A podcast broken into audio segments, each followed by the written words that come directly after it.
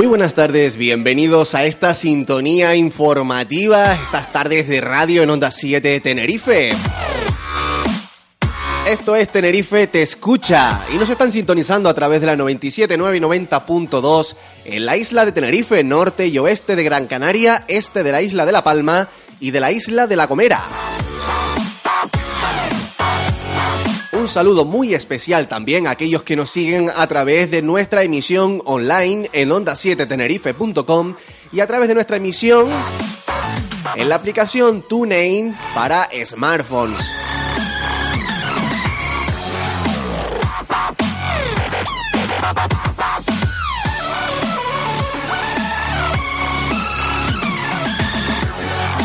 Como siempre reciban un cordial saludo de quien les habla, Honorio Marichal.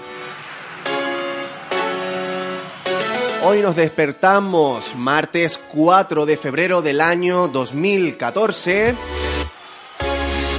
con la triste noticia del fallecimiento del escritor Isaac de Vega, Premio Canarias de Literatura 1988 y autor de Fetasa. Queremos dar nuestras condolencias a su familia. Es una pérdida irreparable para el mundo de las letras.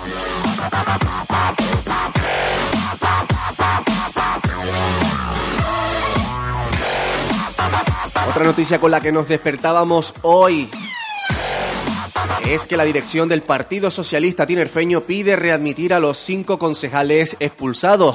El Comité Insular de los Socialistas Tinerfeños acordó el pasado fin de semana por unanimidad solicitar a la dirección regional del partido que estudie la readmisión de los cinco concejales del Ayuntamiento de Tacoronte expulsados por desobedecer las directrices del propio PSOE y presentar una moción de censura contra el nacionalista Álvaro Dávila con el apoyo del Partido Popular.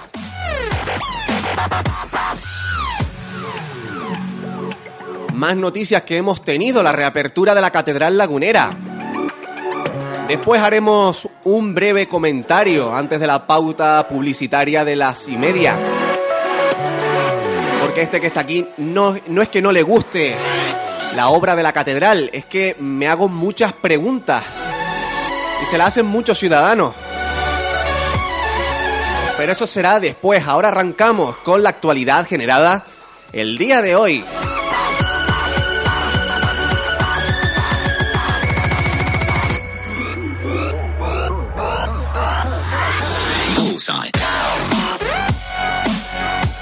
Noticias que nos llegan como esta. El Cabildo y FEPECO aunan esfuerzos para generar y mantener el empleo en la isla. El objetivo es reactivar la economía canaria e impulsar el sector de la rehabilitación. El Cabildo de Tenerife y la Federación Provincial de Entidades de la Construcción de Santa Cruz de Tenerife, FEPECO, apuestan por la creación y el mantenimiento de empleo como la máxima prioridad para la isla. De ahí que se hayan comprometido a trabajar de manera conjunta a través de un convenio de colaboración que recoge un plan de actuación destinado a la generación de nuevos contratos a personas desempleadas.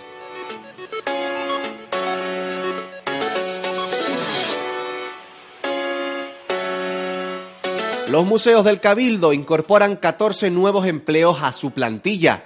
Se enmarca en el proyecto Tenerife por el empleo y a través del mismo se forman y trabajan jóvenes desempleados menores de 30 años.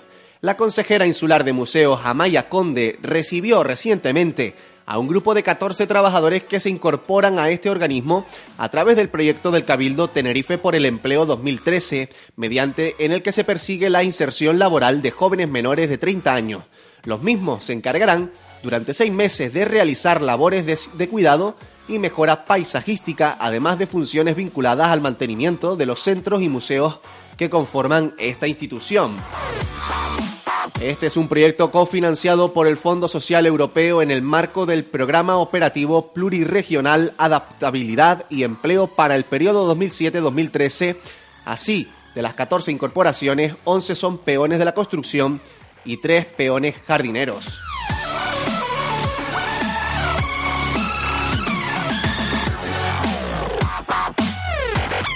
Ocho comunidades religiosas se reúnen en el fraile para rezar por la paz, el respeto y la convivencia. La consejera Delia Herrera considera que nuestros encuentros como este son un ejemplo de unión, a partir de la diversidad cultural. Representantes de ocho comunidades religiosas diferentes participaron el pasado sábado día 1 en un rezo conjunto por la paz, el respeto y la convivencia celebrado en la Plaza de la Iglesia del Fraile, en el municipio de Arona.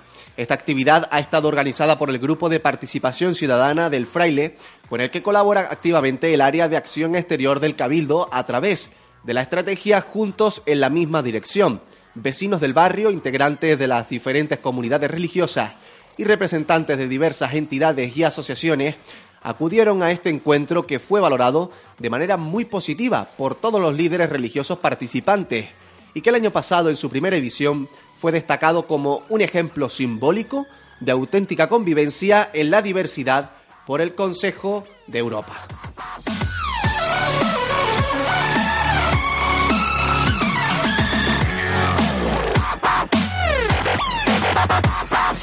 Dos artesanos mostrarán su trabajo en las jornadas profesionales de la moda del Cabildo. El vicepresidente económico Efraín Medina destaca la posibilidad de disfrutar de producciones de los artesanos aplicadas a la moda.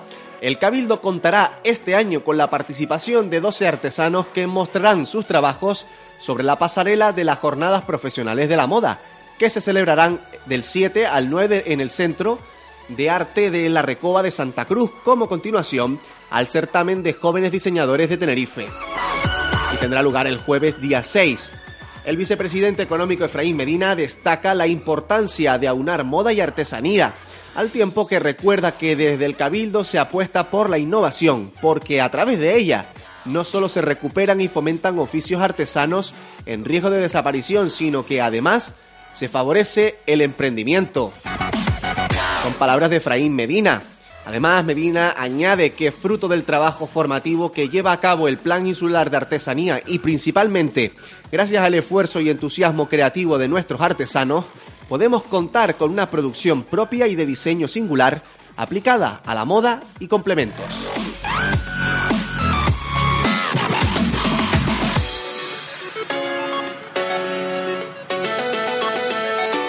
Recuperan los montes de la Orotava con una actividad de repoblación. Se plantaron ejemplares de Monteverde en el espacio protegido de La Resbala. El Cabildo de Tenerife, a través del área de medio ambiente y la asociación Arata Upala, han realizado recientemente una actividad de repoblación en el espacio protegido de La Resbala, en La Orotava, que contó con la participación de unos 70 voluntarios. La iniciativa que se desarrolló a través de la Oficina de la Participación y el Voluntariado Ambiental del Cabildo contó con la colaboración de la Escuela de Capacitación Agraria de Tacoronte y del Gobierno de Canarias. La consejera de Medio Ambiente, Ana Lupe Mora, explica que el espacio protegido de la resbala destaca por sus comunidades rupícolas con especies amenazadas y protegidas que presenta un elevado interés científico para la conservación de la zona. Desde hace cuatro años se llevan a cabo este tipo de actuaciones de restauración paisajística con voluntariado y la asociación Arata Upala al objeto de sensibilizar y concienciar a la población de la necesidad de conservar nuestros montes.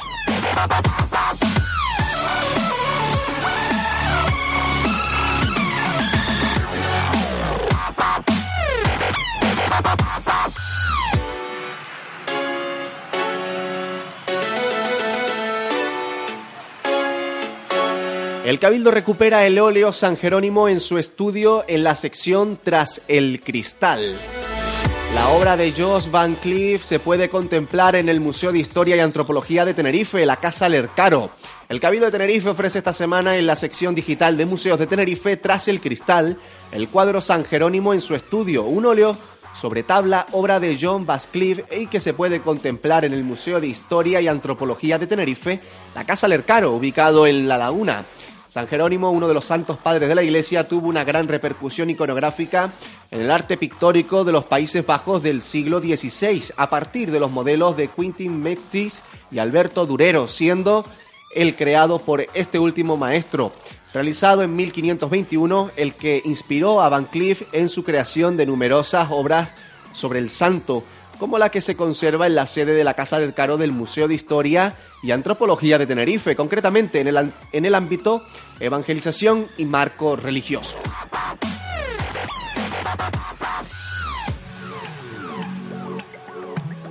Acabamos con unas notas sobre la Universidad de La Laguna. La página web de la ULL renueva la sección dedicada a los principales datos institucionales. La Universidad de La Laguna abrió a finales de 2013 una nueva sección en su página web denominada La ULL en cifras que recopila los principales datos cuantitativos de la institución en lo que concierne a titulaciones, alumnado, profesorado y, y personal, docencia, investigación o datos económicos, entre otros apartados.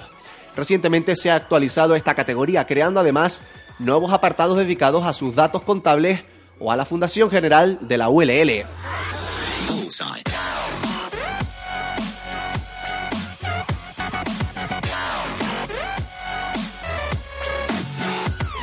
Les decíamos que terminábamos con esa nota de la Universidad de La Laguna y les mentíamos porque esta, esta redacción está abierta 24 horas. Y nos llega esta noticia del municipio del Rosario. Acuerdo unánime para instar al Cabildo de Tenerife a rehabilitar la casa de Amaro Pargo. Durante el pleno celebrado hoy, el grupo de gobierno socialista brindó su apoyo a seis de las ocho mociones presentadas por los grupos de la oposición, por lo que el consenso fue la tónica general.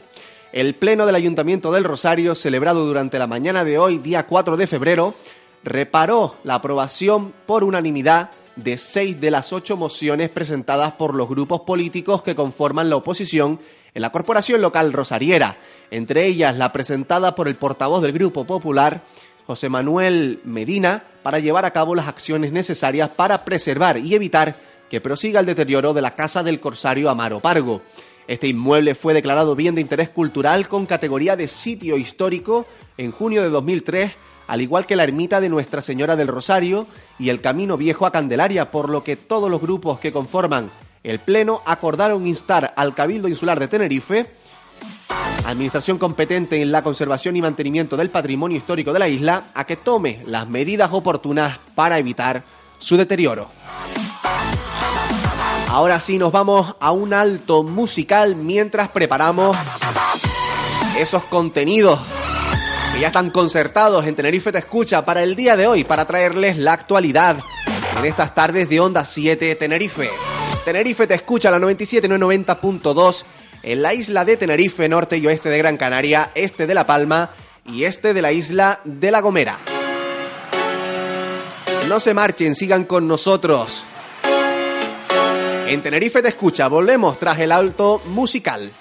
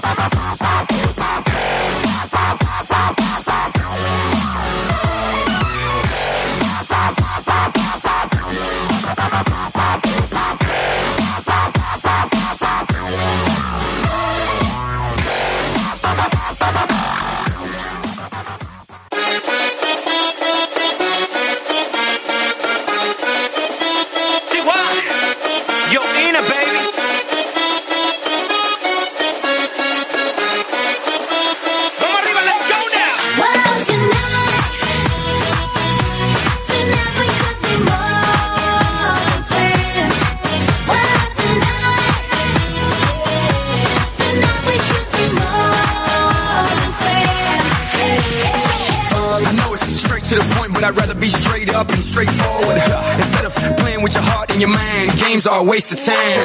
Now we can do the nasty and do what it do and see what it does. Still we gon' love what we do to each other, just let it be what it was. No harm, no foul, no commitment, no vows. Maybe a contract or two, but by that time I've already tied you up the way you like it. Ooh, now let your body decide exactly what it does. But it's no secret, baby. Everybody fuck. tonight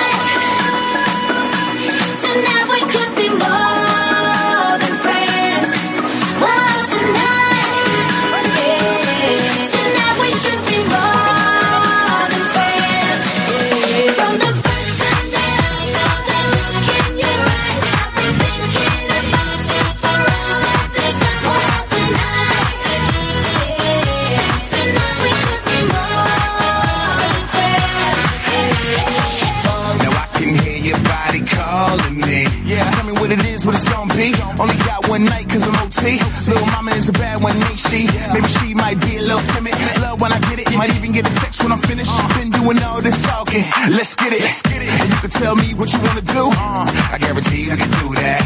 You can teach me like a thing or two. But I bet you I already knew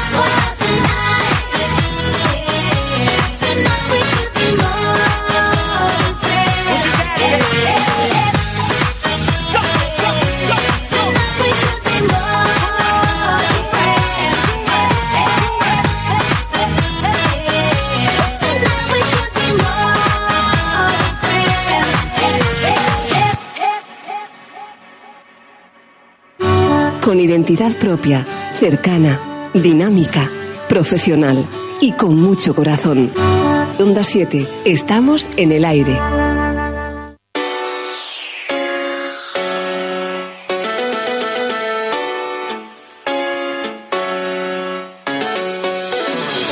Estamos en el aire en Onda 7 Tenerife. Sigo aquí, Honorio Marichal, para traerte la actualidad en estas tardes de Onda 7 Tenerife.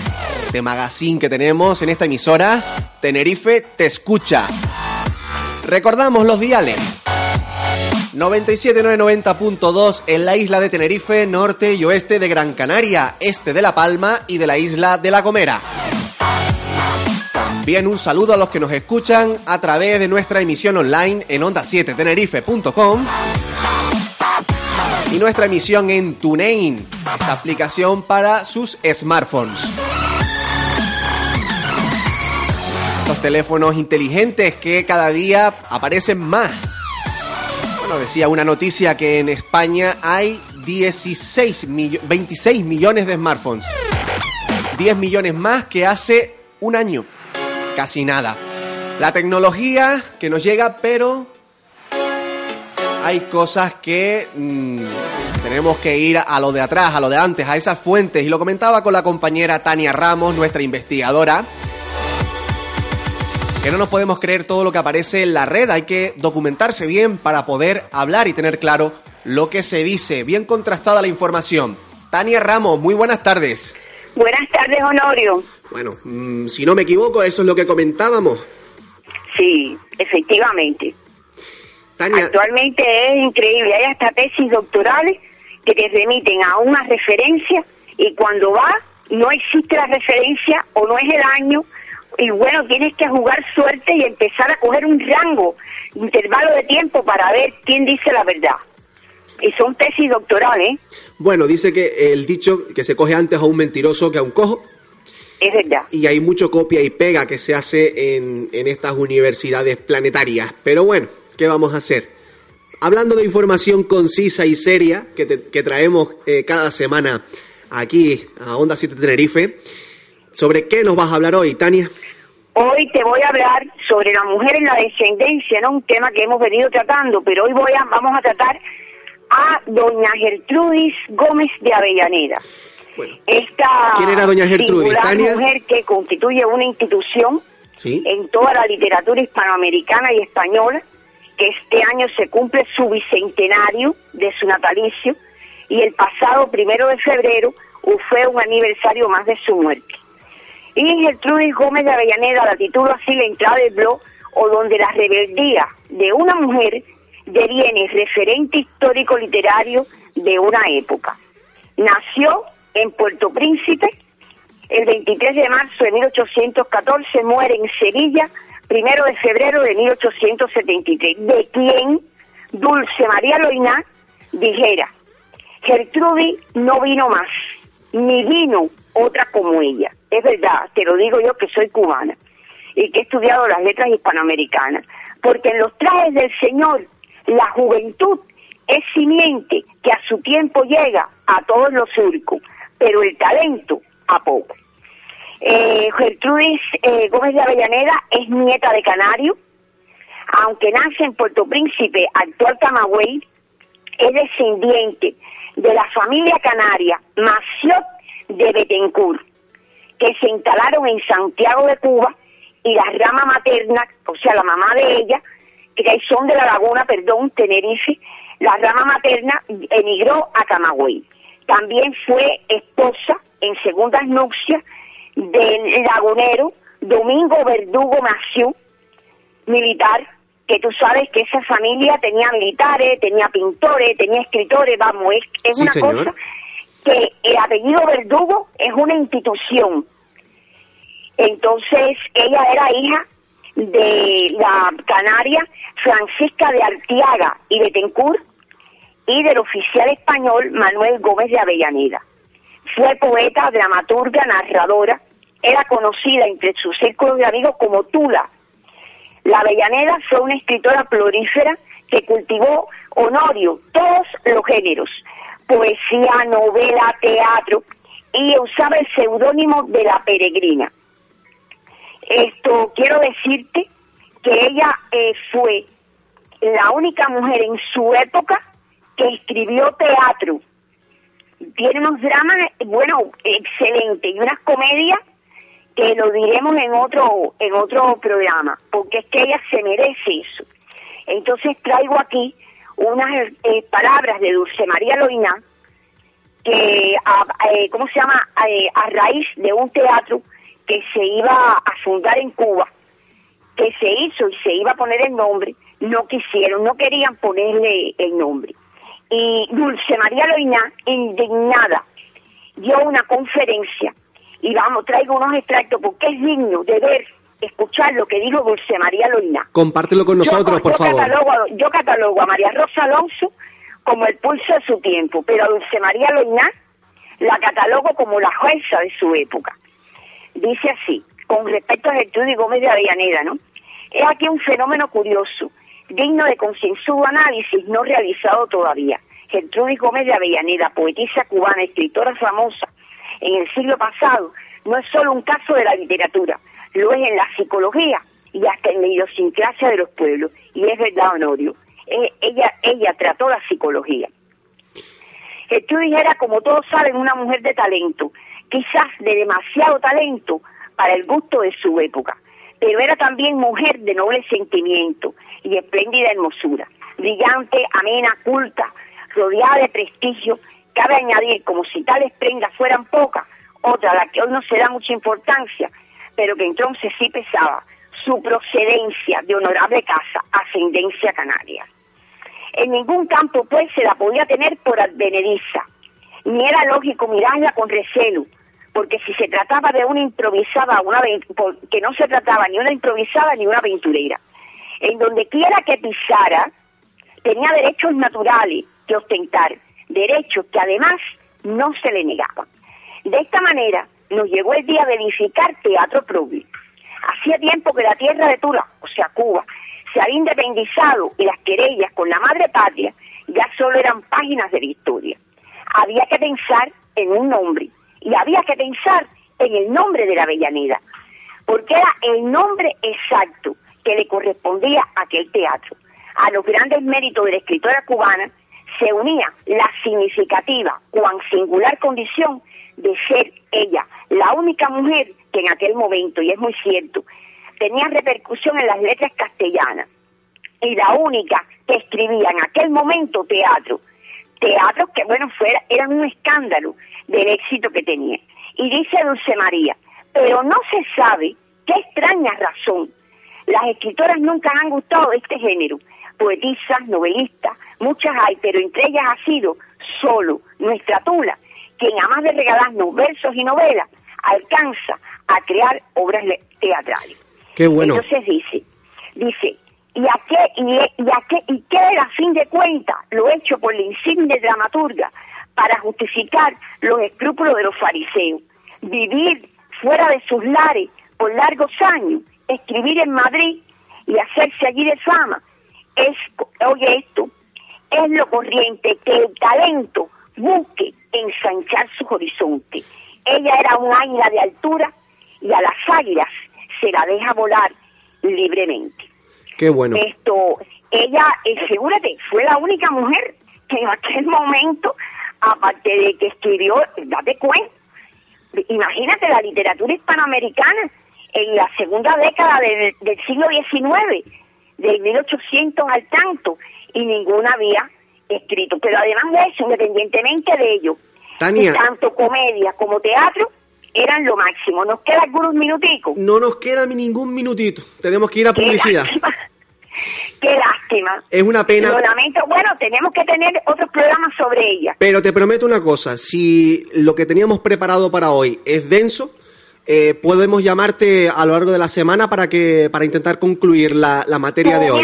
Avisas, tú me avisas, o si no, la semana que viene lo decides tú en el programa, porque es que, vamos a ver, es que lo amerita, lo amerita. Yo preferiría, de ser posible, que fuera para la próxima semana, para concretarme un poquito más, Perfecto. para leer algunas de sus cartas, una poesía. Me parece, me parece perfecto, Tania. Entonces, emplazamos a nuestros oyentes al próximo lunes, que es lo habitual. Ayer para fue que fiesta. sepan de una nieta de Canarias Exacto.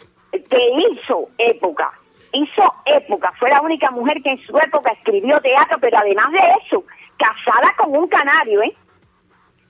De la laguna. Pues Tania, gracias por todo eso que compartes con nosotros, porque en los libros de historia nuestros no vienen. Hay que documentarse bien, hacer todo ese trabajo Yo monumental que hace. en dos libros de literatura Ujú. De aquí de Canarias, de hace ni se sabe cuánto, buscando y buscando, ci- citan a una metáfora y la comparan con otra escritora. Que eso es lo, también lo que quiero para otra oportunidad.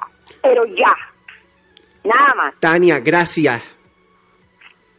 No, a ti, a ti por darnos la oportunidad en estos momenticos de poder transmitir todas estas verdades que, bueno, son parte de nuestra historia y es nuestro legado, es nuestra riqueza intelectual y moral.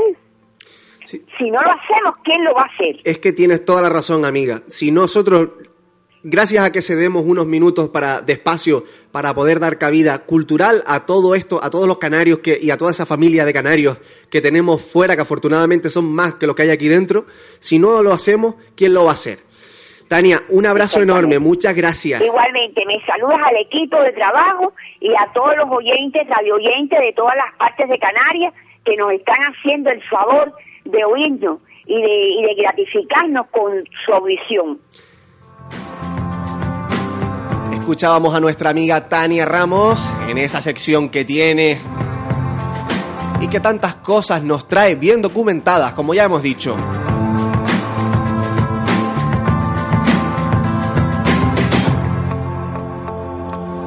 Yo quería unos minutos para decirles algo, pero me he quedado sin ellos. De todas formas, tras la pausa publicitaria tendremos tiempo de comentar. Nos vamos a publicidad.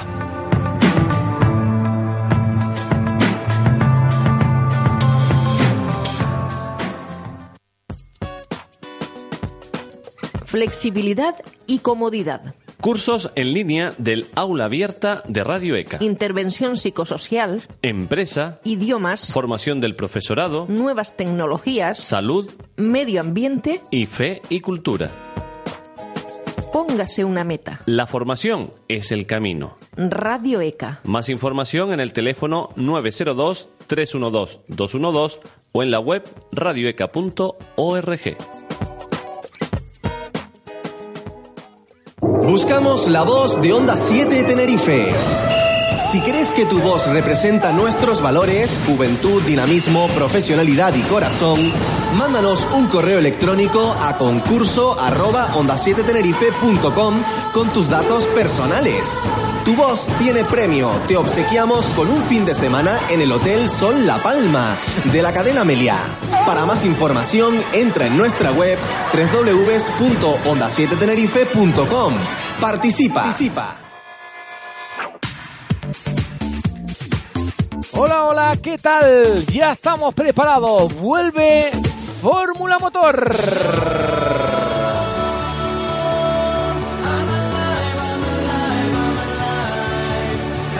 Vuelve Fórmula Motor, sí, sí, el próximo día 4 de febrero arrancamos la temporada 2014. Acompáñanos en esta aventura de lunes a viernes, de 2 a 3 de la tarde, en esta sintonía. Ya sabes, arrancamos el día 4. Acompáñanos en la Fórmula 1 de la radio.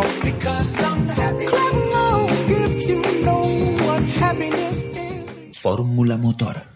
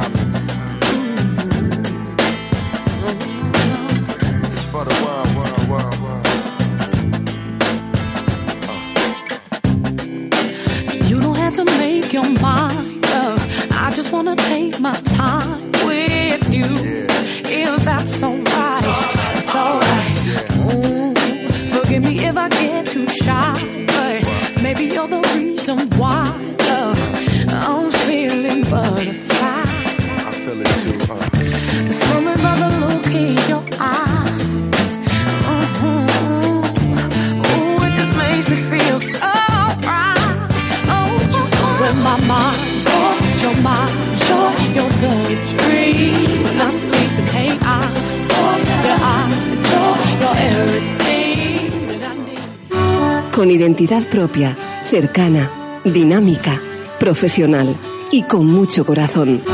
Onda 7, estamos en el aire.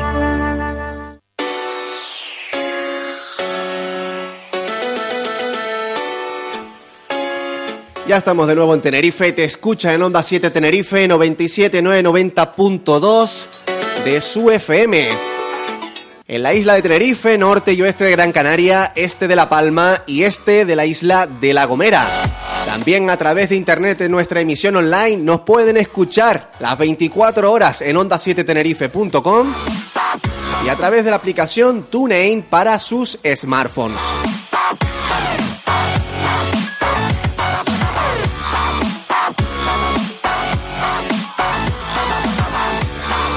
Tenemos la siguiente entrevista preparada, pero yo le voy a pedir al compañero Jesús Corvo que me espere un minutito que me está escuchando, porque les voy a comentar una cosa. Tuve la oportunidad de visitar la Catedral Lagunera. Esto no es una crítica religiosa, ni es una crítica a, los dirigentes de la catedral, ni, a quien la, ni a, quien- a quien ha hecho la reforma, ni mucho menos a quien la ha pagado.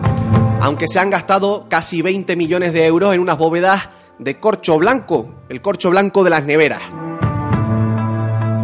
Hablaremos esta semana de la catedral, pero por lo pronto voy a transmitir las siguientes preguntas. Me gustaría saber dónde están los capiteles de la catedral. Me gustaría saber dónde, fal- dónde están muchas cosas que faltan del interior de la catedral. Me gustaría saber por qué han puesto esa carpintería de aluminio tan vasta, por qué han puesto esos acabados en hormigón tan feos y por qué se han cargado el corte neoclásico de la catedral, que parece una catedral neo- neogótica, lo que son las bóvedas. Una chapuza artística, a mi entender, y un claro atentado al patrimonio cultural de esta ciudad. Es verdad que esa catedral tenía que abrirse tarde o temprano por los miles de fieles que van a visitarla y porque es una deuda histórica con, con esta ciudad y con estos ciudadanos.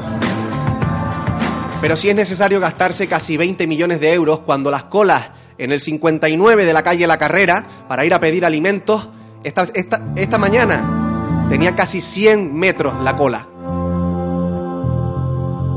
Yo me pregunto muchas, estas y muchas otras cosas.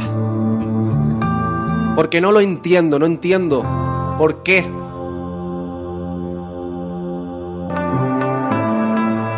Me tengo que enfadar un poco.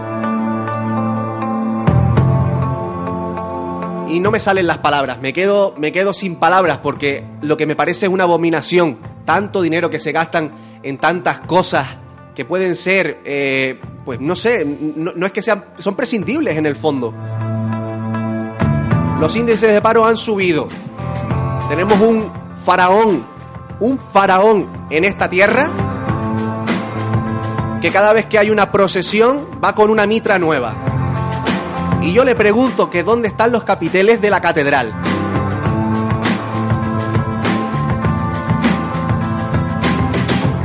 Vamos a dejarlo aquí. Esta semana hablaremos esto y mucho más sobre la catedral lagunera, que trae tela, que trae mucha, mucha tela.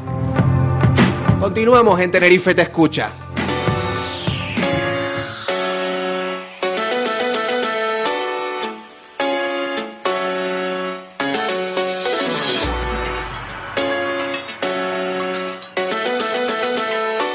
Más contenidos de actualidad en Onda 7 Tenerife. En Tenerife te escucha este magazine de tarde. Tenemos al otro lado del hilo telefónico al compañero Jesús Corvo en conexión desde Soria. Casi nada. Jesús Corvo, buenas tardes. Hola, buenas tardes, Honorio. ¿Qué tal están? Un placer, como siempre, escucharte. ¿Qué tal está Tenerife? ¿Tiene mucha agua, poca agua? ¿Llueve mucho? ¿No llueve? ¿Hace calor? ¿Hace sol? Pues no llueve. Es verdad que ha hecho un poco de viento estos días. El fin de semana cayó alguna gota de agua. Pero el tiempo, Pues- aunque se mantiene frío, está un rayito de sol bastante interesante en esta ciudad lagunera. En Santa Cruz hace algo más de calor, como siempre. Pues yo te puedo decir que hoy estoy en Soria, como te acabo de decir, que vine el domingo para acá y realmente esto es maravilloso. Yo la mayor nevada de mi vida que he visto la he visto hoy. Vamos, están las carreteras cortadas, prácticamente está todo cortado. Es una inundación de nieve, de nieve. Es impresionante esta ciudad. ¿Es comparable la nevada a, lo- a la que ha caído en Madrid?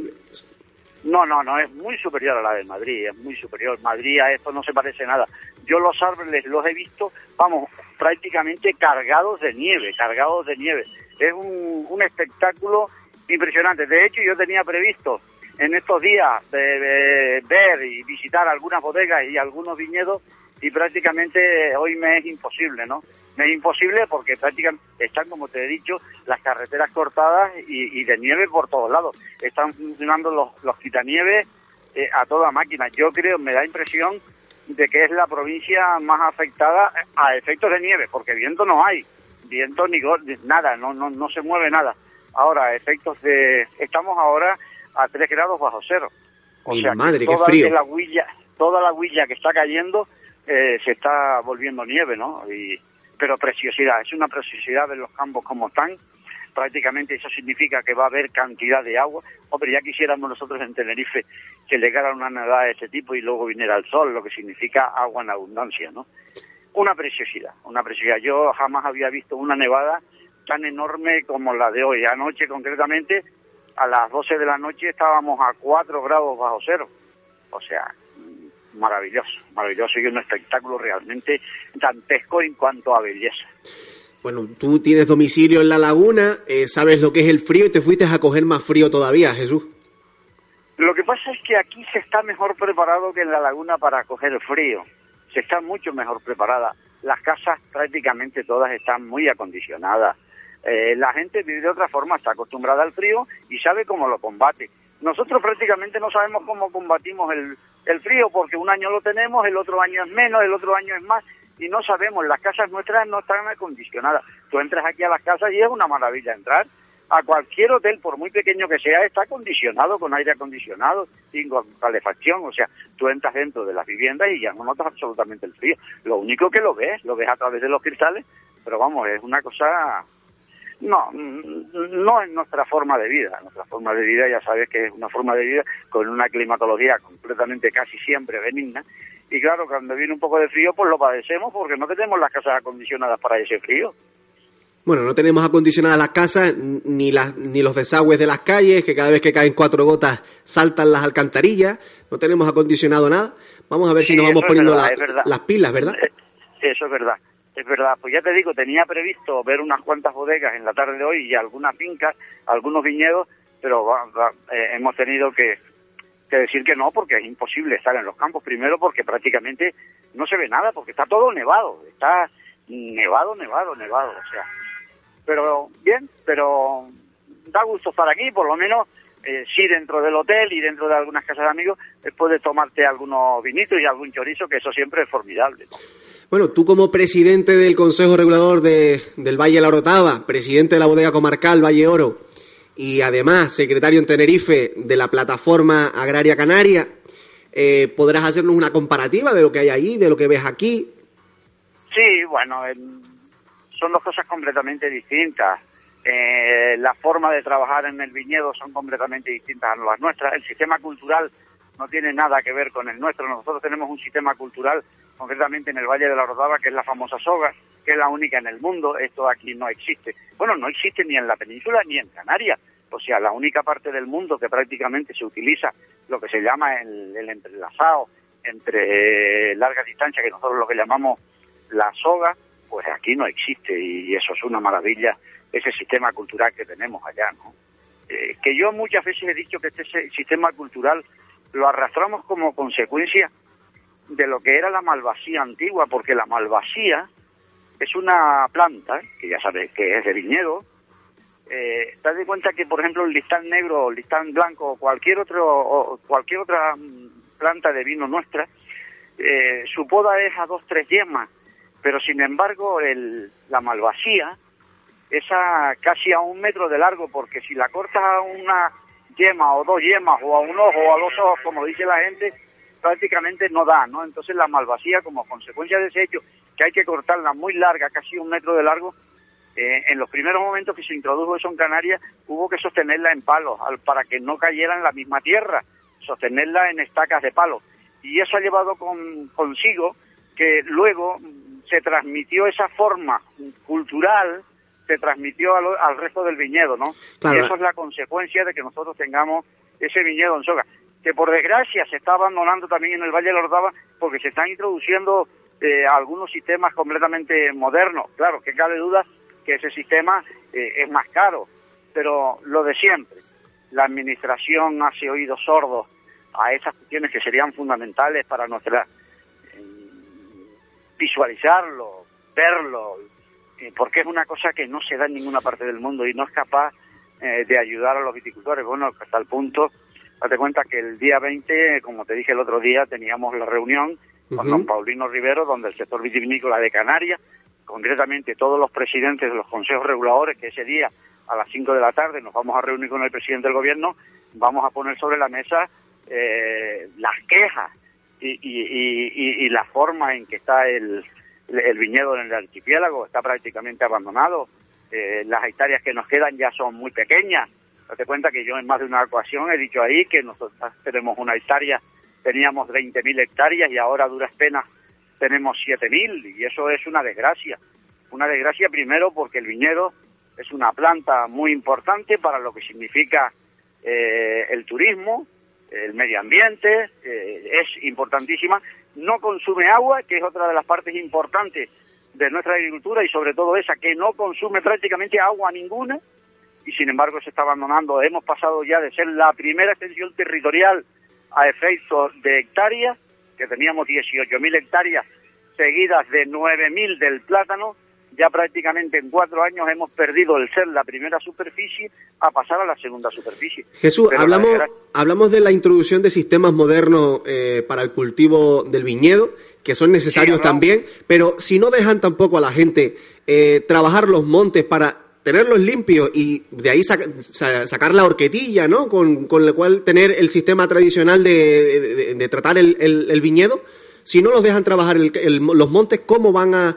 No sé, no entiendo qué es lo que pasa en esta Bueno, tierra. Esto es el colmo del disparate de estas autonomías mal llevadas, mal llevadas, porque eh, se ha legislado.